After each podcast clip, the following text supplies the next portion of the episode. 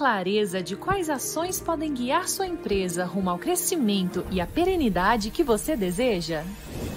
A M Prado Governança Corporativa prepara a sua organização. Melhores práticas adotadas no mercado voltadas para aprimorar seu modelo de gestão e tornar sua empresa mais sólida e lucrativa. Impulsione o valor do seu negócio e ganhe credibilidade com o apoio de consultores seniores com mais de 90 projetos entregues.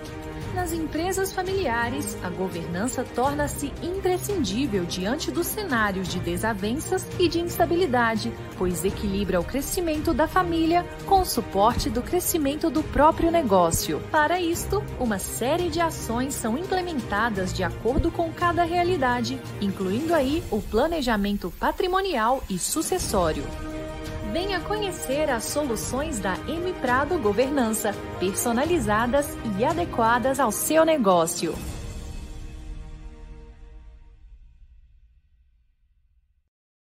Minhas amigas do site Notícias Agrícolas, estamos aqui ao vivo nessa quinta-feira para mais um programa Líderes do Agro. E como vocês sabem, o nosso propósito maior é trazer grandes cabeças, grandes gestores, empresários, diretores, que possam compartilhar conosco os seus as suas experiências, os seus conhecimentos, para que a gente possa construir juntos cada vez mais um agronegócio mais pujante, mais competitivo, eficiente e que com isso ajude o nosso Brasil a continuar esse caminho de crescimento e evolução. E hoje não será diferente, porque temos uma cabeça brilhante aqui para a gente conversar, um, um talento do agronegócio brasileiro, que é o Ginaldo Souza, que é, é diretor-geral da Laboro. A Laboro é uma companhia de consultoria e assessoria em várias áreas do agronegócio, assim como operações nos portos de exportação, comercialização de grãos, hedgings. É, a Laboro também faz viagens para Argentina, para os Estados Unidos, Canadá, China, visando levar empresários do agro para conhecer o agronegócio daqueles países. Então, o, o, o, nosso amigo Ginaldo é um poço de sabedoria e conhecimento, e eu tenho certeza e nós poderemos aprender muito com ele aqui hoje. Ginaldo, seja bem-vindo. Para nós é um privilégio te receber aqui hoje. Boa tarde, Marcelo. Boa tarde, amigos da M Prado, também de Notícias Agrícolas, meus amigos da Laboro. É sempre um prazer falar com vocês, é uma alegria muito grande, porque a gente procura sempre transmitir aquilo que nós conhecemos, aquilo que estamos vendo e aquilo que sabemos. Procuramos ser, transmitir segurança, é, e estamos aqui nesse mercado, graças a Deus, há 50 anos. Então, se eu não aprendi, é porque capacidade não tem, não tinha. Mas eu creio que alguma coisa eu aprendi e, naturalmente, pude transmitir por esse Brasil afora, onde palestrei em todos os estados produtores do agronegócio, inclusive lá no Piauí, no Maranhão, Mato Grosso, Mato Grosso do Sul, Rio Grande do Sul, Paraná, Santa Catarina, Bahia e assim por diante. Então, meus amigos, é um prazer estar com vocês. Ô, Ginaldo, então o papo aqui hoje é de dois veteranos do agronegócio aqui. Então, são 95 anos de agro somados aqui nesse papo, hein? Então, é, é vai, vai ser interessante aqui a nossa conversa. O, meu amigo, Conta para mim em que momento da sua vida, seja na infância, seja na adolescência ou no início da vida profissional, em que momento que o agro cruzou no seu caminho e, e você se apaixona pelo agro e por lá ficou? Em que momento que aconteceu isso? Bem, eu me apaixonei pelo agro desde, desde moleque, desde criança. Meu pai tinha os famosos bodegões, caminhões, e naquela época, o milho, o algodão, a mamona, etc., etc., já corria solta. Mas, aos 21 anos, eu era, vamos dizer, é, recém saído da escola da aeronáutica, é, eu vi um anúncio, precisa-se de trainees. Eu era um estudante de direito na época, então me candidatei e quando dei por elas, eu estava dentro da Sambra, que era a Bung. Eu iniciei minha carreira em 1965, digo até o dia 11 de setembro de 1965, Boa Vista, que era a Sambra, Rua Boa Vista, é, no Centro Velho de São Paulo. E aí começou a minha vida. Três meses depois eu estava lá na Argentina, como eu falava espanhol fluentemente e, e, e o inglês que eu, vamos dizer, que eu me disse bem, graças a Deus, é, eu estava na Argentina fazendo cursos de classificação, fazendo curso de embarque, vendo como é se embarca um navio, e etc, etc. Depois eu voltei para São Paulo e seis meses depois eu estava no Porto de Santos, tinha terminado o meu estágio de um ano e no Porto de Santos eu comecei, vamos dizer aí, embalar e tomar conta daquilo que eu tinha aprendido, daquilo que eu estava vivendo. E tive a felicidade de ter tido é, na minha carreira um homem chamado Ludovic Justus, era um alemão judeu, era o chefe geral, o comandante geral da, da, da, vamos dizer, dos negócios da Bung, Bung, que era Bung, Bung é, naturalmente ligado Bungborn, ligado ao pessoal da Argentina. E aí eu fui para a mesa, meu amigo, e aí eu virei naturalmente um, vamos dizer, uma espécie de trader é, iniciante, e daí para frente a minha carreira fluiu. Depois de algum tempo, eu saí, evidentemente, da Bung, da Sambra, e fui para a Cargill. Foi assim que surgiu o grande amor da minha vida, começando com meu pai com o bodegão, com os caminhões, com o algodão, com mamona, mamona, etc. Quando eu vi o anúncio da Bung, eu fiquei transtornado no bom sentido e fui de força e aqui estou. O Ginaldo, é, é, em 1993, depois de passar por várias grandes empresas aí do setor de, de commodities e trades e agroindústrias, você resolve criar a Laboro. E, e, a Laboro tem uma história bonita também. Então, compartilha conosco um pouquinho do que, que a Laboro faz, o que, que ela tem feito no mercado e quais os grandes desafios que você tem hoje dentro da companhia. Beleza. Muito bem. Em 1993, eu tinha ainda um contrato, vamos dizer, com a Ceval, que estava que depois foi vendida para a Bung, eu não podia prestar serviço para terceiros. Então, eu fiquei recebendo, naturalmente, eles me pagaram durante alguns anos, eu fiquei dando uma espécie de consultoria, e como eu não poderia trabalhar na concorrência, eu fui criei a Laboro Consultoria. E aí comecei a mexer com portos de Paranaguá, criamos a Laboro Serviços Marítimos, que tem até hoje, está operando, é operadora em Paranaguá, criamos a Laboro Assessoria, criamos a Laboro Produtos Agrícolas e formei uma equipe. Olha, para te dizer assim, com toda sinceridade, meu caro Marcelo, é, passaram, passou pelas nossas mãos pelo menos 100 profissionais, no mínimo, que fizeram carreira nesse mundo do agronegócio. Então, nós criamos a Labora há 30 anos, estamos aqui, sediados em Curitiba, fazemos aí um milhão e meio de toneladas de grãos, prestamos consultoria também para algumas empresas, operamos a B3, operamos a Bolsa de Chicago, fazemos relatórios diários para os nossos clientes, o morning, que é uma espécie de café da manhã, fazemos um, um, um comentário é, que fala de tudo e de todos os mercados, inclusive os financeiros, às 11h30 da manhã, e agora, no final da tarde, nós fazemos o famoso midday, onde nós colocamos o que aconteceu, o fechamento do mercado, por que, que o mercado subiu, por que, que o mercado caiu. Falamos com o Brasil inteiro, falamos com, com os Estados Unidos, falamos com a Argentina, e esse é o nosso negócio, e a nossa equipe é uma equipe unida, pacífica e, naturalmente, aprendeu bem. O, o Ginaldo, muita gente que nos assiste aqui agora ao vivo e que irá nos assistir depois nas nossas plataformas, é, são agricultores que estão preocupados aí é, é, em vender seu milho, sua soja, e, e, um dos fatores hoje muito relevantes que estão influenciando nos preços é a situação da Argentina e do Rio Grande do Sul de seca, né?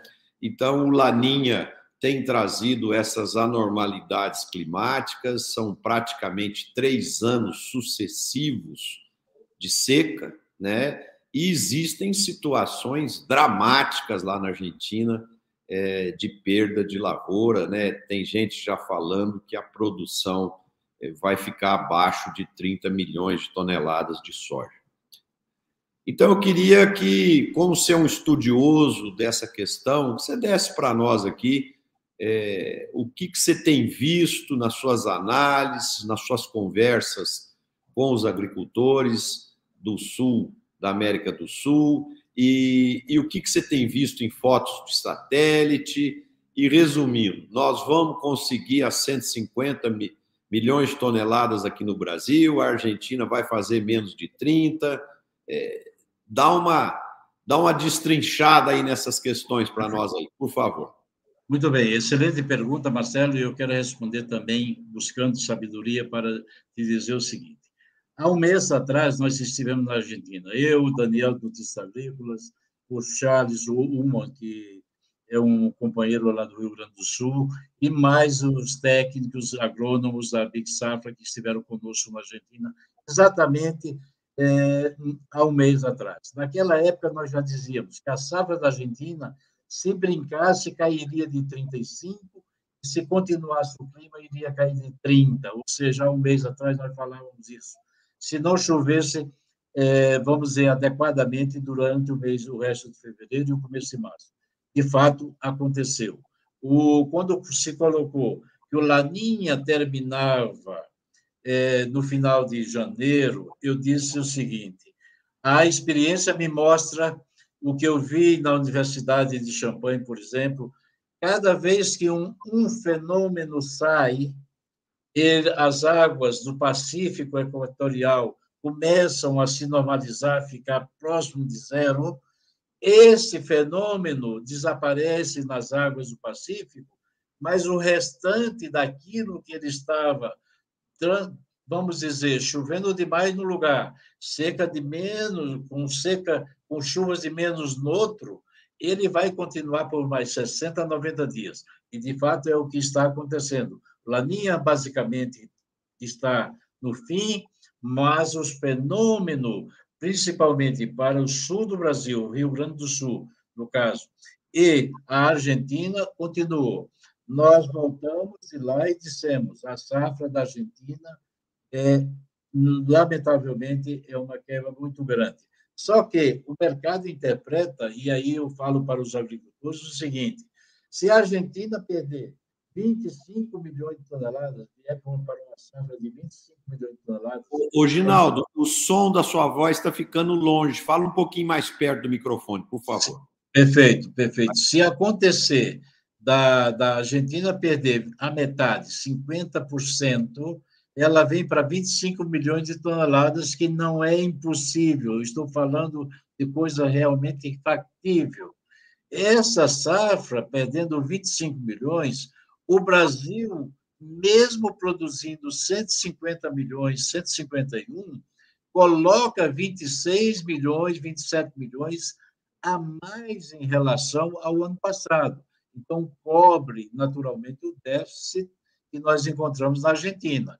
Por isso, o mercado tem oscilado, o mercado tem é, batido, o mercado tem sido volátil e o mercado não está conseguindo subir acima de 15,40. Eu vou dar, por exemplo, um exemplo.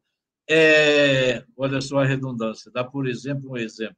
Mas, voltando a dizer, Ontem, nós tivemos o supply demand é, divulgado pelo USDA, com uma safra da Argentina de 33 milhões de toneladas, e o mercado esperava 36, 37. O mercado ensaiou uma, uma alta, fez uma boa alta e devolveu basicamente tudo no final.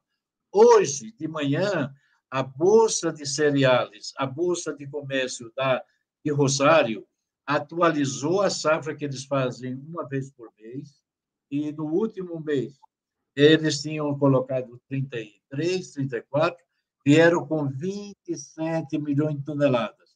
Há exatamente duas horas, menos de duas horas, a Bolsa de Cereais de Buenos Aires, que é a concorrente da Bolsa de Rosário, colocou 29 milhões de toneladas. Então, você veja, as próprias bolsas argentinas já estão com abaixo de 30 milhões. E eu não tenho dúvida, eu venho dizendo já faz alguns dias que a safra da Argentina não chega a 30 milhões de toneladas. E ontem à noite eu conversei com alguns produtores e o produtor me disse literalmente, Ginaldo, eu estou colhendo, pronto para colher minha soja. Só que tem um detalhe, em alguns lugares ela está cozinhando, se como se fosse uma verdura, como se fosse um, um, uma verdura qualquer, um, é, é, simplesmente está muito seco, o enchimento, o, o resto da soja que não conseguiu florescer ou que botou vagem, são vagens pequenas, com dois, três grãos, mal granado. É, ele disse, essa soja não vai dar 50% daquilo que nós prevíamos. Então, a situação da Argentina é muito complicada. A situação do Rio Grande do Sul é complicada. A da Argentina é muito mais complicada. Mas os preços não estão reagindo como deveria reagir. Hoje, novamente, os preços subiram. E, no final, os preços caíram. Depois recuperaram e fecharam novamente em baixa no dia de hoje, Marcelo. É. Aqui, aqui tem uma coisa assim que é bastante preocupante, Ginaldo, é a situação dos nossos irmãos lá argentinos, né, os produtores. É, o país vem de três anos sucessivos de seca, tem, tem a inflação mais alta do mundo, uma situação econômica complicada, né? Juros altos e, na sua visão, como que vai ficar os agricultores argentinos depois dessa safra quebrada aí nesse nível e, e, e depois de três anos sucessivos? Vai ficar, vai ficar uma situação bem complexa e como o país não tem força econômica para ajudar o produtor, né? Porque é, não é uma questão de não querer, é questão de não ter, né? Como que você acha que fica esse contexto da Argentina daqui para frente? Bom, Marcelo, é preciso explicar que muitas áreas da Argentina, muitos produtores são áreas arrendadas. E eles pagam lá 20, 22 sacos é, por hectare.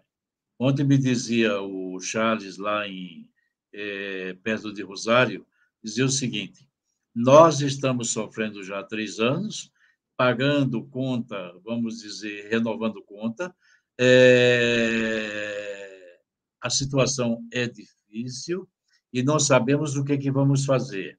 O governo argentino, esse ano também, com a diferença cambial, só para você ter uma ideia, nós fomos para a Argentina, o câmbio oficial versus dólar é 150 pesos. No paralelo, era 375 pesos. Então, o governo chegou em determinado momento que ele precisava equilibrar a balança de pagamentos, ele criou o que nós chamamos de dólar soja. Dólar soja. Ele mais ou menos equilibrou, viu lá, o seu oficial está 150 e o outro está 300 e pouco, fez um câmbio ali para vamos dizer, 5, 6 milhões de toneladas, colocando um câmbio de 300, 280, 270, e para que os agricultores pudessem vender, porque eles estavam realmente, se eles fossem vender a soja com um câmbio oficial, eles, a soja daria o maior rombo nas contas deles. Então, eles se aliviaram um pouco, mas a situação é muito triste, é muito difícil. Eles vão, naturalmente, o ano que vem, plantar sem nenhuma tecnologia. Isso é uma coisa que eles vêm falando, vêm dizendo. E ano após ano, nós estamos. Nós, inclusive, eu tive lá em 2019, começando a pandemia, nós tivemos depois em 2021, eu, Daniel, 21 não, 22 e 23. Nós vimos que a tecnologia vem caindo, o produtor está plantando, a terra dele é muito boa, graças a Deus. Mas ele vem plantando com tecnologia muito abaixo. E o ano que vem vai ser pior. Ou seja, qualquer sequinha que der, com essa tecnologia que eles estão eh, colocando nas lavouras, eles vão ter novamente problemas. Eles precisam melhorar a sua tecnologia e não conseguem, por falta de recursos, naturalmente. Essa é a situação da Argentina e o produtor argentino vai ficar com enormes eh, dificuldades. Graças a Deus, os preços estão altos, estão dando a chance para sair melhor.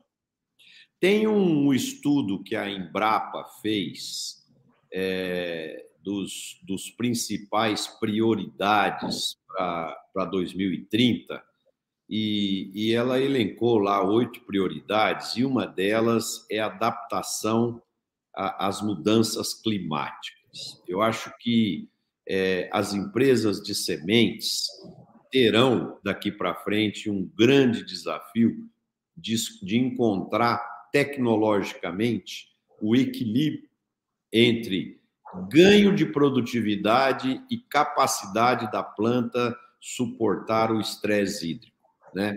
E, e, a gente sabe que quando você põe muita resistência, é, cai a produtividade. Quando você põe muita produtividade, cai a resistência de, su de suportar esse estresse hídrico. Então, o grande desafio agora vai ser equilibrar, criar novas cultivares, porque isso já está virando uma constância, né, né Ginaldo? Nos últimos Sim, anos, o, o, o, por isso que existe hoje no mundo, não sei se você concorda, essa verdadeira é, prioridade zero nas questões ambientais, porque o mundo está passando coisas é, é, muito estranhas. Por exemplo, você vê aquela, agora no carnaval, aquela chuva que teve no litoral norte lá, 600 e, se não me engano, 680 milímetros em, em duas horas lá choveu. Quer dizer, isso é uma coisa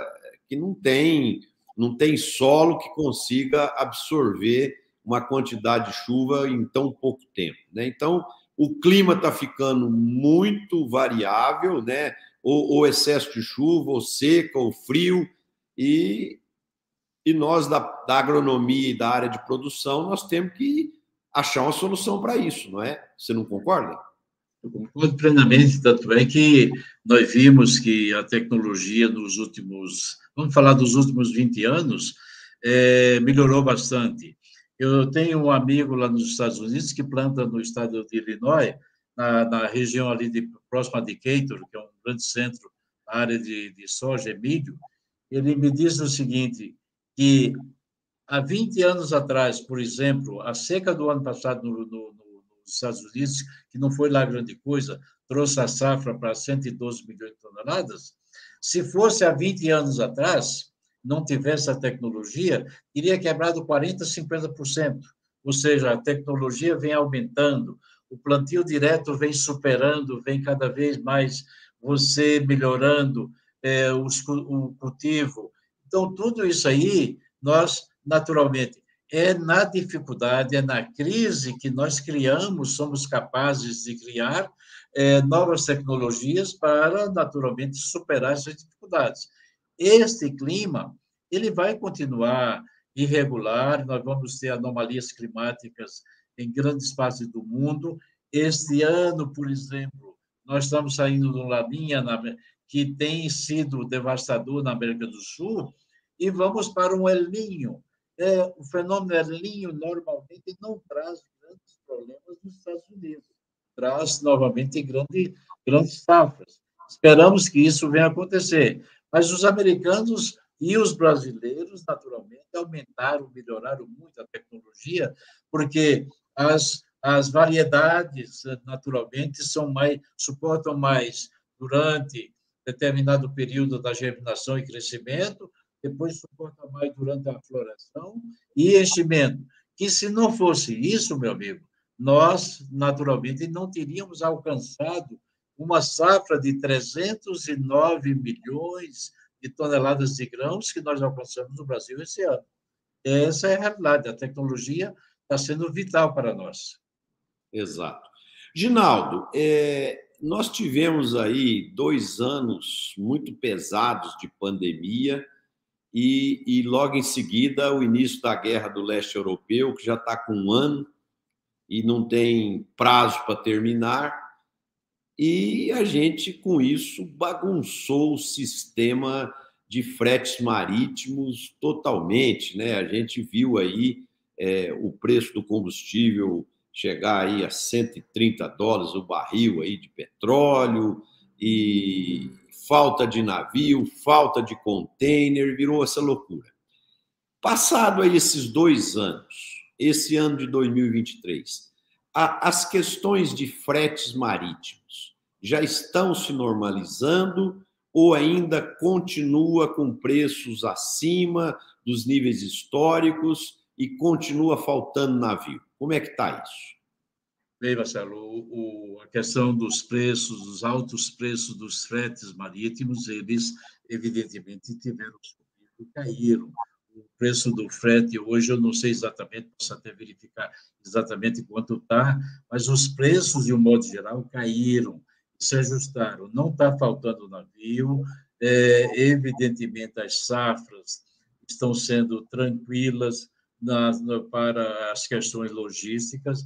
Problema, por exemplo, esse ano aqui no Brasil, que nós estamos enfrentando, não é um problema dos fretes marítimos, é um problema do frete é, interno, frete, vamos dizer, o frete que nós corremos o, o, dia a dia para ajustar isso aqui, e nós temos tido grandes dificuldades. Por exemplo, no Maranhão, é, determinados lugares que vão levar lá nos portos, o ano passado terminamos o ano com 180, esse ano, em março, já estamos com 300, com 320. Os fretes do Mato Grosso subiram, vertiginosamente. Então, nós estamos tendo problemas, estamos tendo problemas logísticos, porque uma safra muito grande, inicialmente não tinha espaço suficiente nos portos, então o frete subiu de cara 20%, 30%. Hoje, com o atraso da colheita, nós temos muitos navios no famoso waiting time, ou esperando nos portos, se você olhar o Porto de Santos, você tem mais de 50 navios esperando.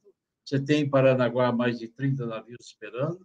São Francisco também esperando navios e assim por diante. Então, os fretes tornam-se caros também por causa do tempo de, de espera dos navios, mas não é, é, especificamente por causa da falta de navio. Essa é outra coisa diferente. Os fretes terrestres no Brasil subiram muito. A logística está complicada. Os produtores, naturalmente, estão sentindo, porque quem é que paga o frete? É o produtor. Porque quando eu faço a conta, quando o, a trading faz a conta dela, ela joga Chicago mais ou menos o prêmio, deduz os FOBs, que são os custos portuários, e o frete terrestre e diz: eu posso pagar tanto lá em Sorriso, no Mato Grosso, mas esse frete subiu. Esse frete subiu e a conta é paga pelo produtor. Então, é isso que nós estamos sentindo.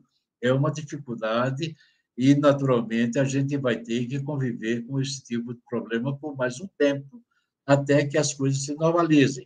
Mas muita gente vai perder dinheiro em função dos fretes ganhar dinheiro numa ponta e o frete vai comer um pedaço do lucro do, de, outra, de outra ponta, Marcelo.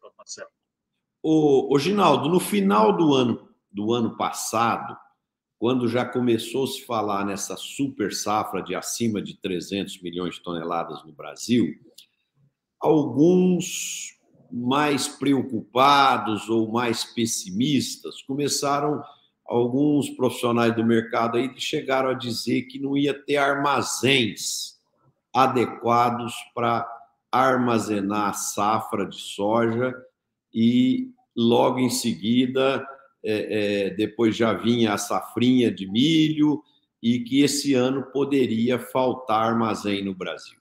Como é que está esse contexto na sua visão?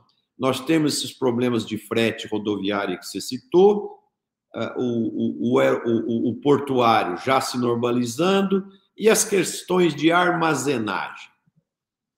Muito bem. Marcelo, respondendo objetivamente, isso de fato aconteceu, todo mundo se preocupou. O porto de Paranaguá, por exemplo, muitas trades mudaram, o, trocaram, fizeram um switch para outros portos, levando o navio para outros portos, principalmente São Francisco e Santos, porque o porto de Paranaguá ia ter uma fila de 60 dias, hoje tem de 30. Essas filas, essas esperas, naturalmente, estão tendo é, uma compensação com a, o atraso da colheita. A colheita não veio no mês de janeiro e começou fevereiro. Nós temos regiões do Brasil que estão começando a colher soja agora. Por exemplo, Santa Catarina. Santa Catarina e parte do Paraná, do norte do Paraná, você tem um problema sério, você não está colhendo soja. E essa soja, naturalmente, não veio para o porto, não foi para o armazém do produtor, nem da trade, nem da cooperativa. O que, é que aconteceu? Os portos estão recebendo também grandes quantidades de chuvas e que estão, naturalmente, enchendo. Os portos de Paranaguá, São Francisco do Sul, estão cheios. Mas não foi aquela queda, aquela falta tão grande como se projetou, porque o atraso da colheita beneficiou a questão logística. O, a sua voz está tá ficando longe, Ginaldo. Fala é. mais perto do microfone, é. por favor. Eu estava falando que o atraso da colheita acabou beneficiando quem esperava uma falta de espaço maior. E esse espaço maior, naturalmente, sentindo a falta fez com que muita gente se preocupasse e contratasse frete mais rápido, etc. Então, isto não teve a mesma, o mesmo grau de intensidade que se projetava. Respondendo objetivamente à tua pergunta, esse foi um problema menos crucificante para o nosso setor de um modo geral. Quer dizer que é, todo esse atraso causado pela chuva, né, de um, prejudicou o produtor lá na colheita, mas de uma certa forma ele ajudou no potencial, na potencial falta de armazéns que poderia ocorrer. Agora, aqui tem um ponto que é preocupante. Eu, eu estive aí no Paraná uh, há uns 10 dias atrás, estive aí na LAR fazendo uma palestra, né? E eu estava conversando com as produtoras, era um evento para as mulheres do agro, e eu tive conversando com elas, tinha muita gente preocupada, porque não estava conseguindo ainda colher, né? E, e, com isso o plantio da safrinha estava é, ficando atrasado, né? Eu sei que até hoje tem gente plantando a safrinha, e com isso a gente sai do, do, do, do pico ideal, do momento ideal, da, do intervalo ideal de plantio, né? E tem aquele ditado que eu não sei se você conhece, Deus perdoa sempre, o homem às vezes e a natureza nunca, né? Então, plantio tarde, é, a conta chega depois, né? Menos chuva, menos produtividade e com isso pode ser que a gente não tenha aquele volume de milho planejado e esperado aí na safrinha. É, você veja que a safrinha, a Conab hoje divulgou os números e aumentou, inclusive, a safrinha. Se você pegar aí a safrinha, ele colocou 124 milhões, 125 em número redondo, contra 123, 124 do ano do mês passado. Então, a safrinha, eu, com todo o atraso, a gente já viu atrasar é, plantio no Mato Grosso.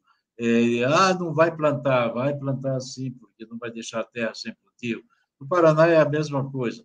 Então, você pode ter um atraso no plantio, o milho pode não entrar adequadamente durante o mês de julho, vai haver também atraso. Isso, de certa forma, vai ajudar no fluxo da soja. Então, que você vai ter menos milho, o milho vai ser mais no segundo semestre. Então, meu caro, é preciso que nós tenhamos consciência de que nem sempre o atraso é, que é ruim, considerado ruim, é sempre um final chamado ruim. Eu vejo que o clima, por exemplo, hoje aqui na região do Paraná, nessa região próxima a Curitiba, a região aqui do Planalto Central de Santa Catarina, tudo isso aí está chovendo. E eles não conseguem colher.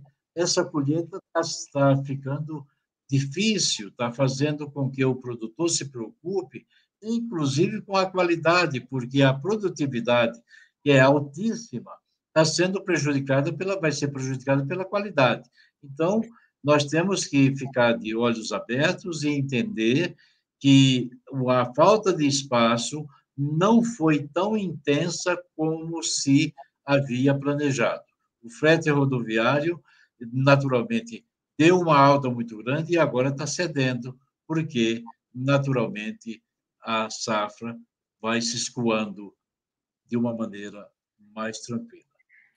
O, o Ginaldo, alguns dias atrás aí nós tivemos a liberação do trigo transgênico, né? Então isso vai abrir uma avenida enorme de oportunidades para a tecnologia poder potencializar mais produtividade na cultura do trigo e o Brasil, que é hoje um país importador, nos próximos anos aí devemos já nos tornar exportadores é, devido a esses fatores. Né? Então, como você está vendo aí a chegada do trigo transgênico e, e a partir de que ano que você acha que o Brasil vira aí de importador para exportador?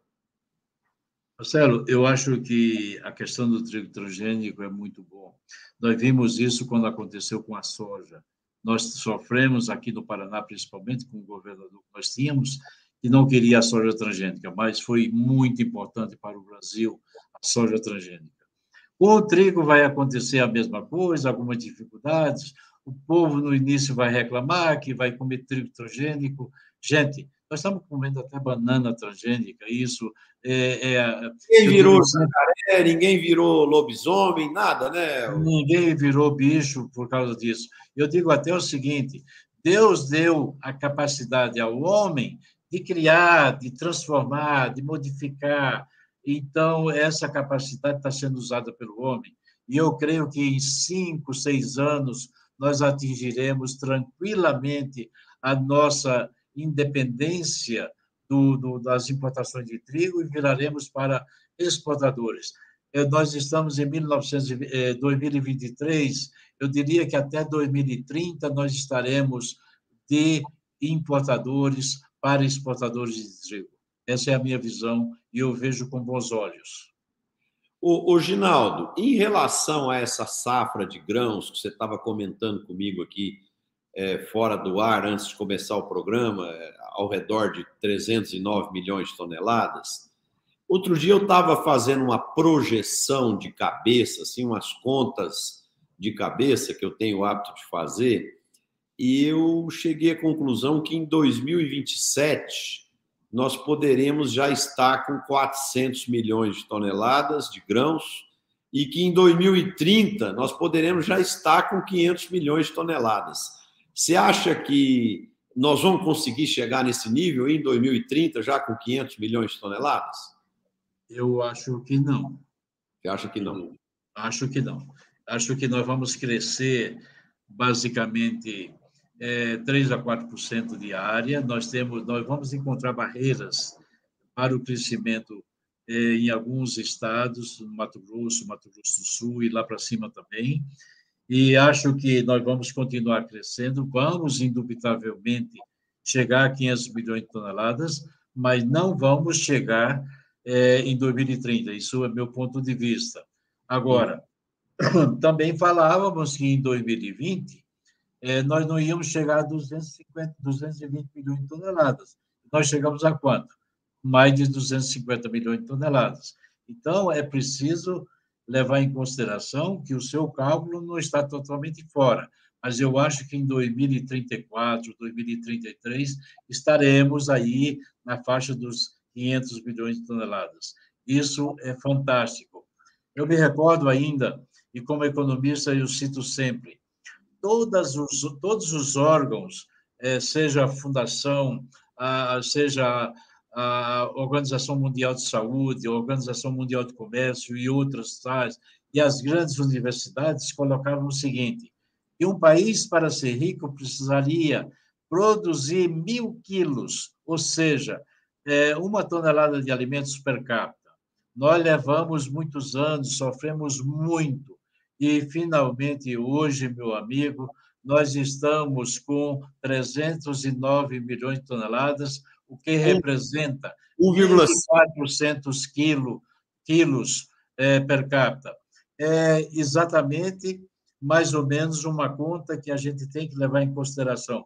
O Brasil é um país rico, só que a sua economia não é sustentável do jeito que nós gostaríamos que fosse para dar sustentação ao crescimento e conseguir, naturalmente, colocar mais alimentos para fora. Você veja o exemplo do, do Paraguai. Paraguai um país com sete, nem chega a 7 milhões de, toneladas de, de habitantes, hoje produz só de soja 10 milhões, mais 5, 6 de, de, de, de milho, mais 4, 2,5, 3 de trigo. É um país riquíssimo, olhando Sua voz sumiu, o, o, Olhando esse índice da Organização Mundial do Comércio, o Paraguai é um país mais rico do que o Brasil, porque produz per capita mais de 2 mil quilos de alimentos. E o Brasil, graças a Deus, está nesse número, está crescendo e vai crescer. Eu tenho certeza absoluta que os seus números não estão totalmente errados, mas estarão próximos depois de 2030.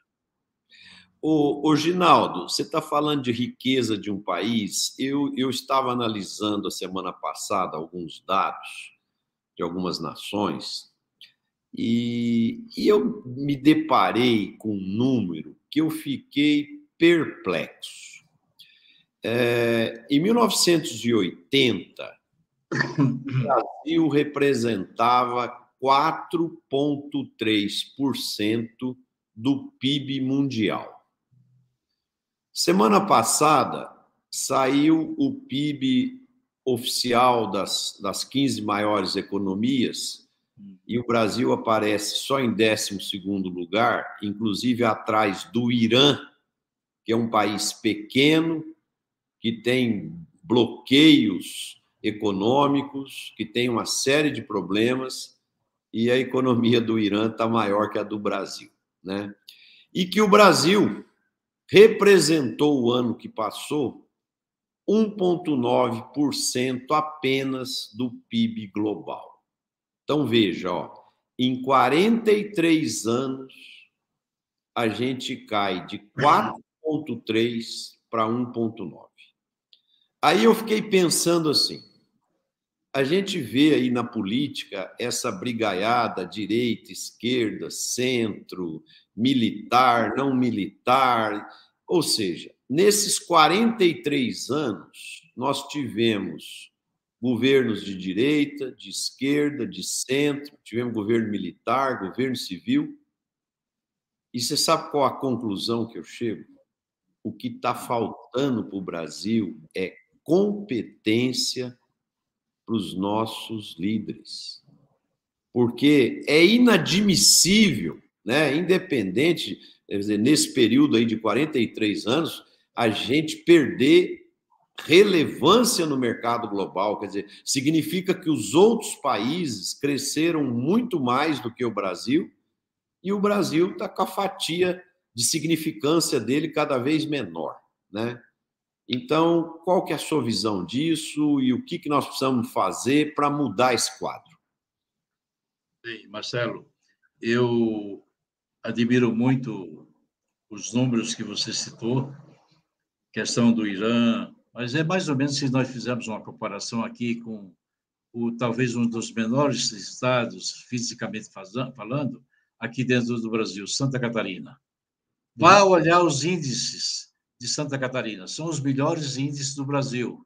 São é, tem talvez o melhor PIB, se você começar a olhar individualmente. É um estado pequeno, mas se você for olhar que nós perdemos capacidade, perdemos PIB, perdemos isso, a economia nossa perdeu, é preciso considerar também que nós tivemos Rinaldo, alguns anos que Rinaldo, o Brasil, que o Brasil não, voz, não... Sua voz tinha sumido, voltou agora. Você pode repetir? Você falou, vamos olhar os dados de Santa Catarina. Continua. É, então, o que eu estava dizendo sobre Santa Catarina é um estado pequeno, mas é o estado com os melhores índices do Brasil na área de saúde, na área da educação, na área da economia, é, recursos naturais. Você pode ver que Santa Catarina é, sem dúvida nenhuma, é, um grande líder em questões de economia dentro do Brasil. Então, aconteceu naturalmente com esses países como o Irã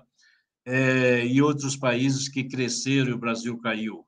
Não se esqueça que nós ficamos, depois dos militares, não que eu esteja dependendo, defendendo aqui os militares, mas eu acho que a, a época dos militares que eu peguei plenamente foi uma época muito boa para mim, eu não posso reclamar. Mas, olhando de lá para cá, nós tivemos aí um problema muito sério de governança. Ah, você perdeu vários anos aí entre a saída do, do, dos militares com, com vários outros governos, para não citar nomes que, que tiveram aí, perdemos muito com isso. E o ano passado, o ano retrasado, e 2019, nós tivemos a questão da pandemia. O Brasil, durante a pandemia, foi um dos países que mais cresceu.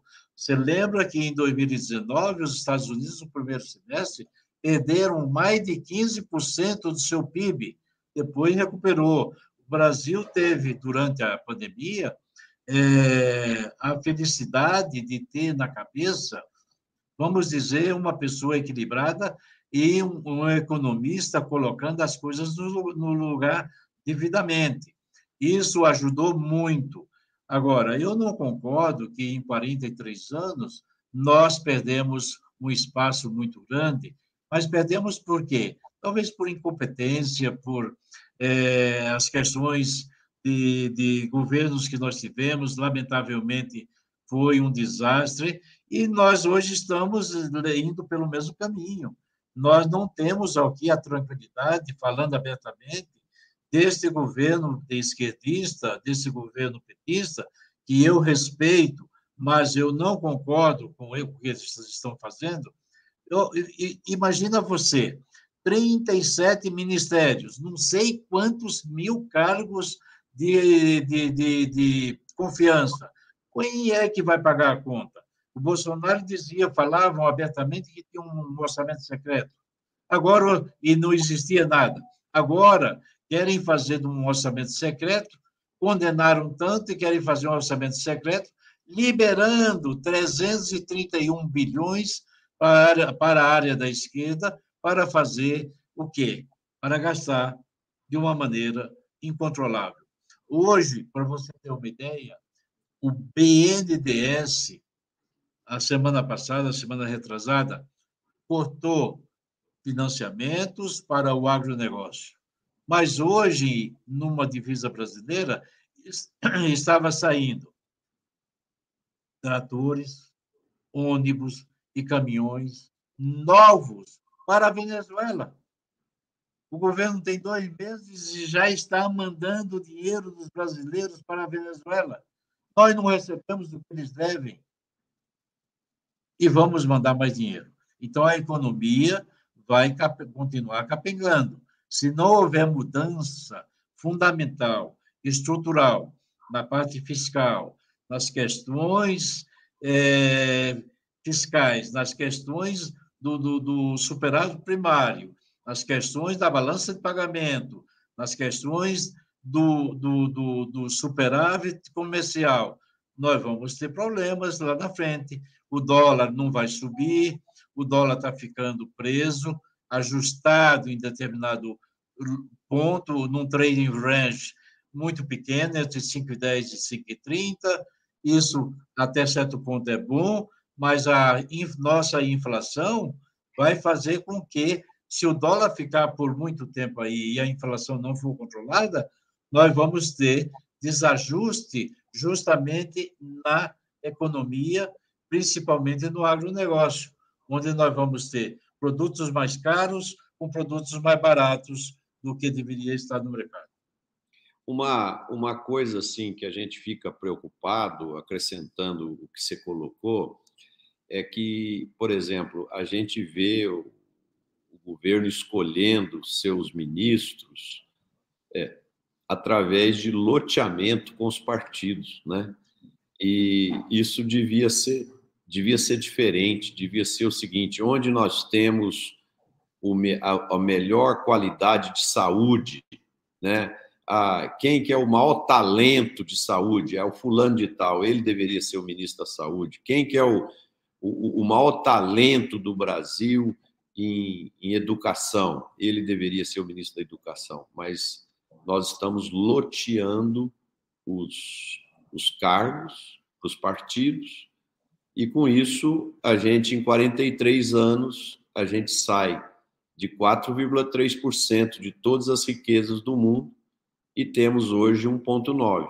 1,9%. E se não mudar, daqui a uns dias vamos ser menos de 1%. Né? Enquanto, é isso, enquanto isso, outros países como Coreia do Sul, que investiram fortemente em educação, Singapura, que até um tempo atrás eram países do terceiro mundo, se tornaram países desenvolvidos, que têm qualidade de vida para a população e etc. O, o Ginaldo, agora é, vamos falar um pouquinho sobre essas questões de ESG. Hoje o mundo tem cobrado muito do Brasil é, esses valores ambientais, sociais, de governança, e, e nós tivemos agora recentemente um, um, deslize, um descuido lá de três empresas do Rio Grande do Sul de produção de vinho, e, e essas empresas foram é, acusadas aí de um mal, uma má gestão social dos seus dos seus profissionais, né? E isso criou um desgaste tremendo. Teve rede de supermercado lá no Rio de Janeiro é, tirando os produtos de uma dessas vinícolas do, do, do, das gôndolas e etc. Então, assim, o, o, é uma coisa triste que aconteceu, mas na sua visão, o que, que esse mal-estar pode gerar de aprendizado para todas as cadeias do agro e quais os cuidados que nós deveríamos ter para não repetir esse tipo de problema? Muito bem, Marcelo. Eu diria para você que, lamentavelmente, isso aconteceu.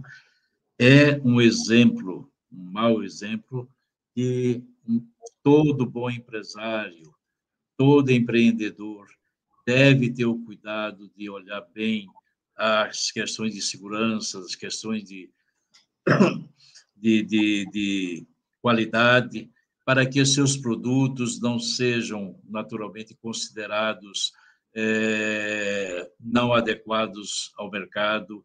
E eu vejo que isto, talvez acontecido então, com três empresas do Rio Grande do Sul, vai alertar, alertar positivamente outros empresários da área e também de outros setores da alimentação é, para procederem de uma maneira adequada.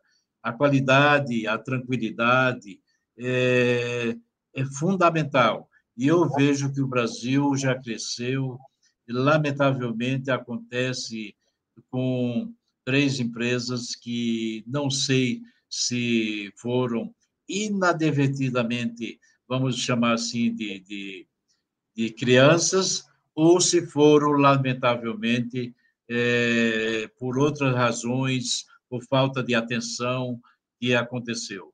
mas eu quero dizer que isso tem o seu lado positivo, chama a atenção, e nós, brasileiros, empresários, trabalhadores, que temos responsabilidade, não devemos claudicar, não devemos deixar que isso venha acontecer. O Brasil cresce rapidamente nesse setor e nós não devemos considerar isso como uma praxe normal dentro da, da aqui do, da nossa economia. O, o Ginaldo, o papo bom, o assunto bom, o tempo voa, né? Então nós estamos já agora já caminhando aqui para o final do programa e eu gosto sempre no antes de terminar conhecer um pouquinho mais do lado humano do entrevistado, ou seja, tentar entender como é que ele é, quebra um pouquinho do estresse do trabalho, como que ele se diverte, é, você tem algum hobby, você tem algum esporte, o que, que você gosta de fazer nos finais de semana para esfriar a cabeça, Reginaldo?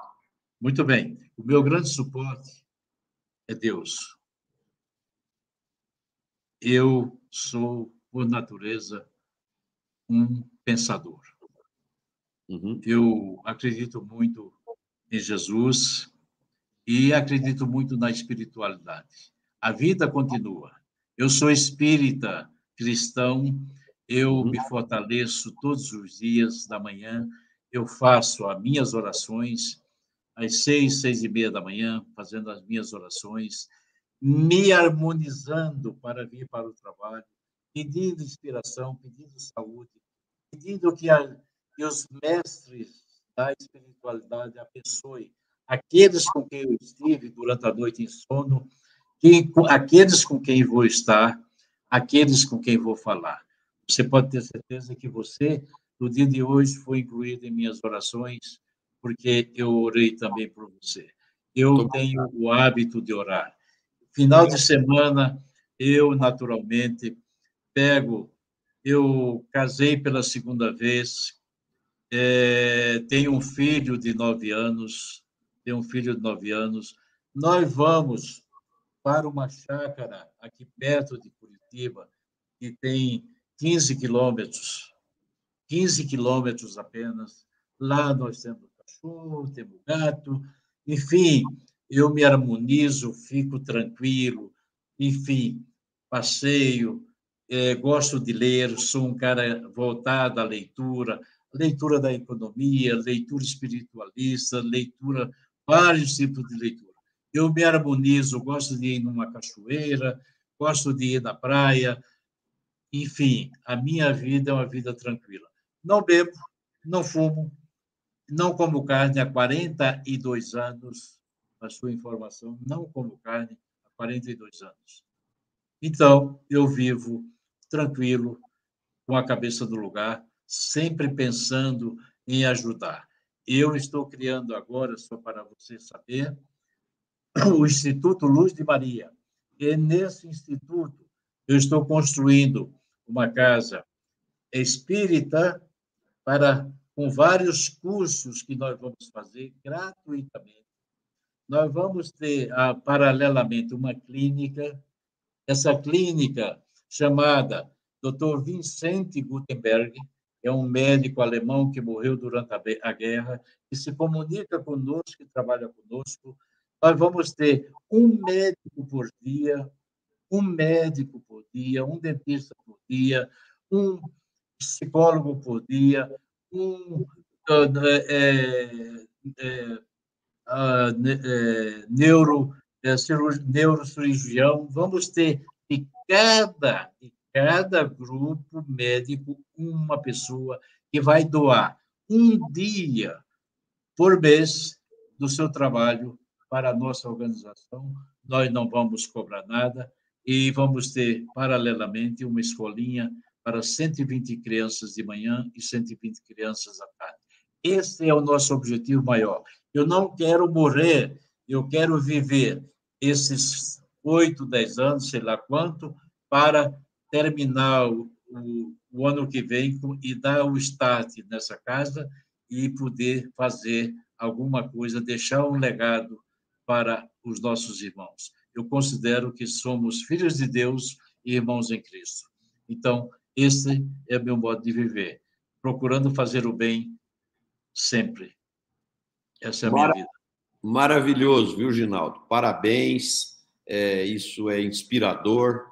É, quero agradecer aí a sua presença, é, foi muito legal o papo. Queria pedir para os nossos internautas que nos assistiram, que gostaram do programa, bote um like aí, compartilhe com seus amigos, seus familiares, para que o programa se torne cada vez mais assistido e conhecido para que ele possa cumprir o seu propósito. E para a gente finalizar, em um minuto, Ginaldo, a sua mensagem final para os internautas que nos assistiram e para aqueles que irão nos assistir nas nossas plataformas.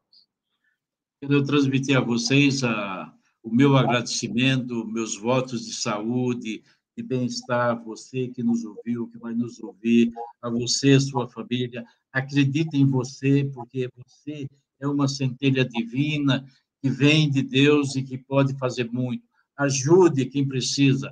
Deus empresta e nós, naturalmente, colocamos os recursos divinos que Deus colocou em nossas mãos para também ajudar aqueles que precisam. Saúde e muita paz é o que eu desejo a todos vocês. Não se esqueçam, hoje melhor do que ontem, amanhã melhor do que hoje. Essa é a minha filosofia e é o que eu desejo a todos. Muito obrigado, Ginaldo. Foi um prazer enorme te receber aqui. Desejo a você saúde, êxito e, e, e que você tenha muita força para seguir em frente nessa caminhada maravilhosa que você tem para ajudar o próximo, para ajudar o agronegócio e continuar é, contribuindo para nós termos um país melhor. Obrigado aos nossos internautas que nos assistiram e desejo a todos uma excelente noite, um excelente final de semana e a gente se vê novamente próxima quinta-feira às cinco e meia da tarde com mais um programa Líderes do Ar. Um abraço a todos e boa noite. Boa noite, muito obrigado.